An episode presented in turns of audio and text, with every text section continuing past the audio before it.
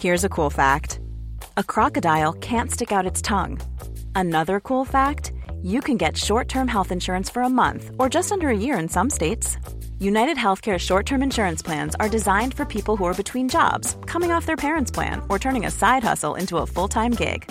Underwritten by Golden Rule Insurance Company, they offer flexible, budget friendly coverage with access to a nationwide network of doctors and hospitals. Get more cool facts about United Healthcare short term plans at uh1.com. La alianza va por México, PAN, PRI y PRD fijó el próximo lunes 26 de junio como fecha máxima para informar sobre el método con el cual van a elegir a su candidato a la presidencia de la República. Alejandro Moreno, presidente del Partido Revolucionario Institucional, el PRI está en la línea telefónica. Alejandro Moreno, buenos días, gracias por tomar nuestra llamada. Hay quien dice que pues que ya es tarde, que ya debería haber un método. ¿Qué piensan ustedes?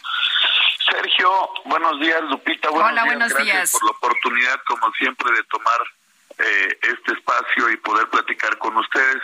Eh, bueno, te comentaría, como bien eh, se dio a conocer, Sergio, lo anunciamos eh, el día de ayer, hicimos una conferencia de prensa para dar a conocer que ya estamos trabajando en las mesas en el método y estamos en tiempo, Sergio. Si bien ha quedado eh, claro que mientras más rápido tengamos el proceso de selección de candidato o candidato de nuestra alianza, pues puede potenciar en la presencia de quien aspira a ello. También tenemos que cumplir la ley, aunque quienes están enfrente y en el oficialismo no cumplen ni respetan la ley, pero nosotros lo tenemos que hacer porque, como tú bien sabes, eh, a partir del primero de septiembre es cuando empieza el proceso electoral para seleccionar a la candidata o al candidato de los institutos políticos que habrán de registrarse eh, para participar en la elección y también quien lo quiera hacer de manera ciudadana. Alejandro- Lo que hicimos nosotros es darnos a más tardar el lunes 26 para tener un proceso transparente, democrático, equita- equitativo, abierto, donde participen quien cumpla con todos y cada uno de los requisitos para ser más competitivos. Oye, ¿de qué manera les afecta eh, lo que ocurrió en las elecciones del fin de semana en el Estado de México como alianza? Mira, yo te diría, Lupita, es como vean la elección. Yo entiendo que muchas veces la narrativa que se quiere construir es el Estado de México porque tiene un gran número. No, el Estado de México tiene un número de electores. El Estado de México tuvo una participación y en suma total junto con el Estado de Coahuila, Lupita, de 7 millones, poquito más de 7 millones de electores, de los cuales la alianza sacó 3.5 millones. En el Estado de México, el PRI sacó un millón ochocientos mil votos, Morena sacó poco más de dos millones de votos y la a- Morena ganó en el Estado de México por la votación que le dé el verde.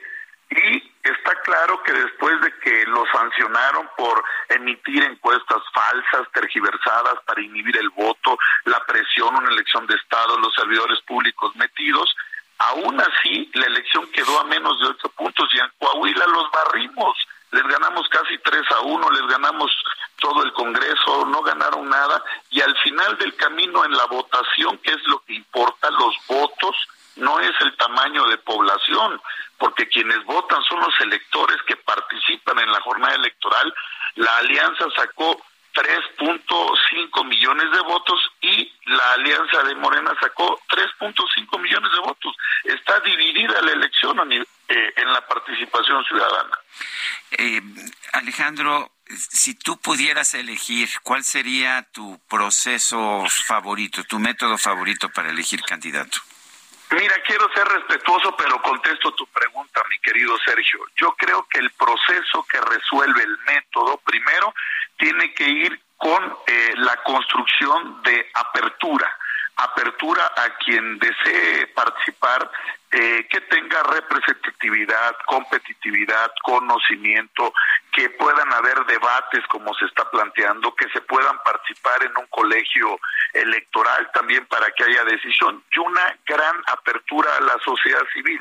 Lo dijimos, los partidos políticos tenemos propuestas, tenemos compañeras y compañeros de los partidos del PAN, del PRI, del PRD, pero también habremos de escuchar a la sociedad a la sociedad civil diversa, a líderes comunitarios, a líderes migrantes, a afromexicanos, a hermanos indígenas, a representantes sociales, derechos humanos, los colectivos de la sociedad civil.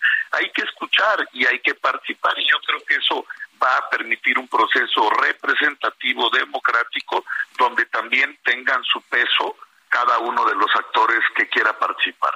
Eh, Alejandro, ayer decía Marco Cortés que él invitaría a Movimiento Ciudadano a una gran coalición. Después escuchamos declaraciones de Dante Delgado que decía que no estarían tocando los violines en un barco que va a pique y destinado al fracaso y que lo decían una vez más, no nos vamos a subir al Titanic de Va por México.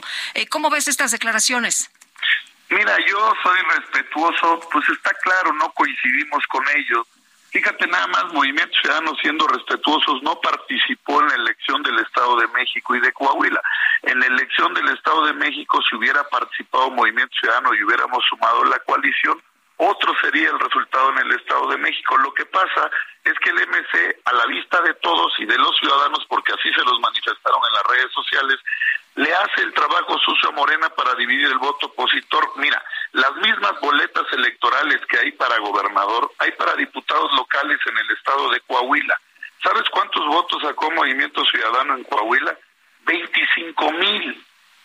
El PRI sacó 618 mil votos. O sea, el Movimiento Ciudadano saca el 3, 4, 5%. Entonces, aquí la pregunta es, si son oposición, ¿por qué no sumamos un gran frente opositor, que es lo que quiere la ciudadanía? Sumarnos todos para ganarle a Morena. Entonces, en los resultados está, la coalición es potente. Detuvimos a Morena y algo que siempre he escuchado que ha comentado Sergio y los analistas políticos en los programas, tú, tú propiamente también, Lupita, ve, ve lo que ocurrió en el 21. En el 2021, la coalición PAN-PRI-PRD detuvo a Morena de no tener la mayoría calificada. Si hubiéramos sido PAN, PRI, PRD y el MC, no tenían ni siquiera mayoría simple ahorita y no hubieran podido pasar ninguna reforma legal. Entonces es muy importante la coalición. Esto no es si me caes bien o no me caes bien. Hay que sumar un gran frente amplio opositor. A ver, tú estás en contra de este gobierno porque no cumple, porque es autoritario, porque es represor, porque no da resultados ponernos del mismo lado, así le vaya uno a la América o el otro le vaya a las Chivas. Tenemos que ir juntos, hay que defender a México. Eso es importante, un gran frente opositor, porque Moreno está destruyendo este país y todos lo sabemos, el país no va bien. Eh, Se ha mencionado, Alejandro, que tú podrías buscar la candidatura presidencial, que tienes finalmente, así como se busca un millón de firmas para los aspirantes panistas, pues que tú tienes a dos millones de, militantes. ¿Qué, ¿Qué opinas? ¿Sí, ¿Sí te lanzarías a la campaña tú en lo personal? Categóricamente te lo digo, José Sergio. Qué bueno que me lo preguntas y te lo aprecio. Mira, lo he dicho muchas veces y lo reitero. Hoy mi responsabilidad, Sergio, es ser el presidente nacional del PRI. Un partido político muchas veces criticado, muchas veces esos que dicen que el PRI ya no va a estar y no es competitivo. Nada más registra este dato, Sergio. El 70% de los votos, el 70% de los votos que se obtuvieron el pasado proceso el domingo 4 de junio los aportó el PRI. El PRI es un partido con estructura y con territorio y te lo digo, yo soy, no quiero decir arquitecto, soy albañil, tengo que poner ladrillos, bloques, soy constructor con todos y con la sociedad de la coalición. Esa es mi responsabilidad. Yo voy a trabajar porque hay un proceso sólido, fuerte, firme y tengamos una candidata o un candidato que pueda ser muy, muy competitivo y gane la elección. Y lo de las firmas, por eso luego se hicieron los comentarios, el comentario fue en base a que el PRI tiene una gran estructura territorial en el país y que nosotros tenemos capacidad en un momento dado no solo para requerir las firmas, sino para poder cumplir con ese procedimiento. Pero creo que también ese tema de las firmas fue una propuesta como parte de quien quiera participar en un proceso donde hay una gran participación ciudadana. Así que te lo digo, Sergio, responsabilidad es construir para que haya una candidata o un candidato fuerte rumbo al 2024. Eh, una, una pregunta más, uh, una pregunta más, Alejandro. Hay quien dice que eres un lastre para el PRI, que, que al PRI le va a costar más trabajo conseguir votos contigo como presidente. ¿Qué, qué dices? Pues es muy sencillo, yo los respeto, están totalmente equivocados. No ven las cifras, es cuando no quieren ver y critican sin saber. Yo los respeto, pero pues bueno, sus datos. A ver, Sergio, de los 3.5 millones de votos que tuvo la coalición Alianza Va por México el pasado domingo, el 70% de los votos los dio el PRI. El PRI tiene militancia, tiene estructura. Sacamos una enorme votación.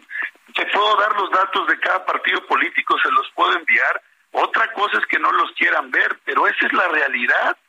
No puede haber un análisis serio sin decir que el partido político que más votos obtuvo en la elección en la coalición Va por México fue el Partido Revolucionario Institucional, aunque no les guste a muchos.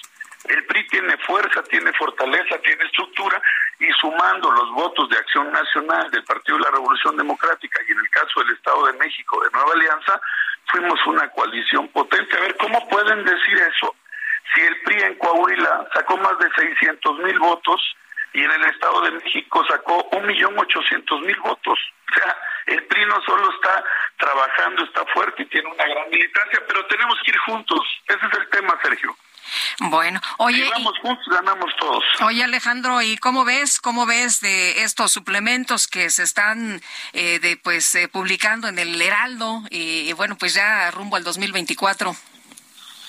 ¿Cuáles suplementos? Oye, pues, no, no, has visto nuestras nuestras publicaciones de El Heraldo? Ah, no, es que estaba yo diciendo es que he estado viendo muchos, los de ahora. Sí, sí, sí. Los de ahora. Ah, ok.